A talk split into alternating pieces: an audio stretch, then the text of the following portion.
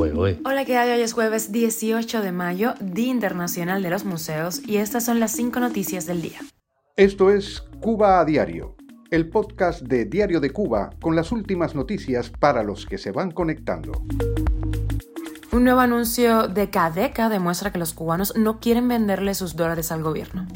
Y la crisis de combustible en Cuba avería los negocios de Supermarket 23. Madrid también quiere su tajada de micropymes cubanas. Te contamos algunos detalles. Un nuevo feminicidio, esta vez en Mayabé, que han asesinado a una joven madre cubana de aproximadamente 27 años allí. Y Silvia Rodríguez sale a la defensa de buena fe, claro que sí, tras la suspensión de sus conciertos en España. Esto es Cuba Diario, el podcast noticioso de Diario de Cuba.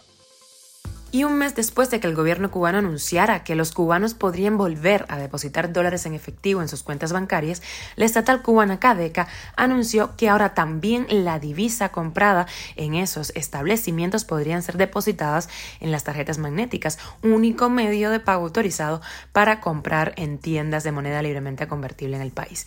La novedad consiste en que el cliente podrá elegir si desea comprar la moneda extranjera en efectivo o depositarla de manera virtual en las tarjetas magnéticas. Según la nota, el proceso de compra no experimenta variaciones y la venta sigue limitándose a 100 dólares por persona, en dependencia de la oferta diaria que tenga cada oficina comercial. Para el economista Pedro Monreal, se trató esta de una decisión de blanquear el mercado negro cambiario de dólares y de favorecer la dolarización parcial resultante de un creciente uso del dólar en transacciones privadas. Cuba a diario. Y la tienda virtual Supermarket 23, que comercializa productos de primera necesidad, sobre todo alimentos, a precios súper prohibitivos para los cubanos, anunció a sus clientes que la escasez de gasolina, de combustible que el régimen ha achacado a incumplimientos en las entregas de los proveedores, ha dejado su servicio tocado. Anunciaron que no recibirán nuevas órdenes con destino a las provincias Santiago de Cuba, Granma, Camagüey, Holguín, Las Tunas, Santi Espíritu, Guantánamo, Cienfuegos y Villa Clara. Los eh, pedidos que ya están hechos no van a sufrir cambios. Supermarket 23, que ha sido relacionado con el histórico del régimen cubano Guillermo García Frías, es apenas uno de los 20 negocios de su tipo que vende a los emigrados productos para sus familiares en Cuba que no aparecen en los mercados físicos en la isla. Y nos vamos con un artículo de opinión de Rafaela Cruz, que ya está ahí en la página de Diario de Cuba, eh, en donde habla de la relación de Estados Unidos y España con el régimen cubano. Mientras el número de presos políticos aumenta en la isla, junto con denuncias de violaciones sistemáticas de derechos, el régimen recibe negocios de Washington y Madrid.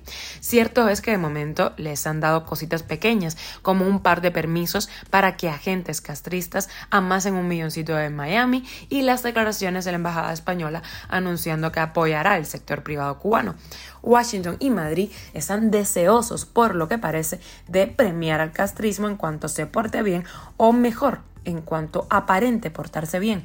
El gobierno cubano, por supuesto, solo va a permitir las micropymes que lo beneficien y dan privilegios a aquellas propias. Según Rafaela Cruz, mientras las intenciones del gobierno de Biden parecen ser exclusivamente de política interna, cálculos electorales, Madrid eh, es diferente. Allí pasa algo distinto, porque en el Ejecutivo de Sánchez, del presidente de España, Pedro Sánchez, sí hay sectores ideológicos muy cercanos al castrismo que quieren colaborar con su salvación. Además, España lleva décadas apostándole a Cuba. De hecho, los grupos Farmavene Ibérica y Camacho Internacional, ambos españoles, están entre las primeras firmas foráneas que van a incursionar como proveedores de micropymes, tiendas que supuestamente deberían haber abierto en abril y mayo, según informó el ministro Alejandro Gil en marzo pasado. Cuba a diario. Y lamentablemente traigo la noticia de un nuevo feminicidio, esta vez en Mayabeque. Con el asesinato de la joven Anaitoya en el municipio de Huines, suman 28 los casos de feminicidios en Cuba en 2023. La víctima, de aproximadamente unos 27 años, fue asesinada el pasado 15 de mayo por una persona con la que mantenía relaciones afectivas. Le sobreviven dos niños, sus hijos. El pasado 18 de abril, eh, el Observatorio de Alas Tensas denunciaba en redes sociales la verificación de otro feminicidio en la misma provincia de Mayabeque. Se trató del caso de Elisbel Lamoru Monjes, asesinada por su pareja en el municipio de Nueva Paz. Y de extra, una noticia que no es noticia, se venía a venir, eh, yo me lo esperaba, el trovador cubano Silvio Rodríguez salió a la defensa de la agrupación Buena Fe tras las cancelaciones de sus conciertos en España. ¿Será que algunos hacen uso de su respetable derecho a irse, pero no pueden soportar a los que se quedan a luchar por un país mejor? Dijo Silvia Rodríguez en redes sociales. En octubre de 2022, Rodríguez causó polémica cuando habló de las protestas que ocurrieron en La Habana a causa de los sistemáticos apagones.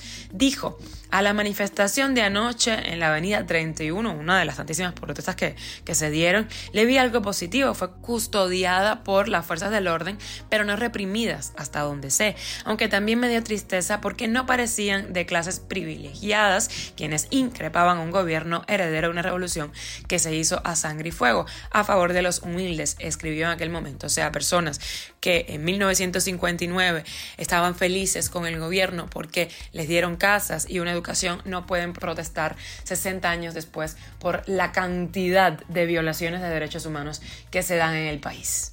Gratitud eterna. Esto es Cuba a Diario, el podcast noticioso de Diario de Cuba, dirigido por Wendy Lascano y producido por Raiza Fernández. Muchísimas gracias por estar con nosotros. Recuerden que estamos contigo de lunes a viernes en Spotify, Apple Podcast y Google Podcast, Telegram y también en redes sociales. Yo soy Wendy Lascano y te mando un beso enorme.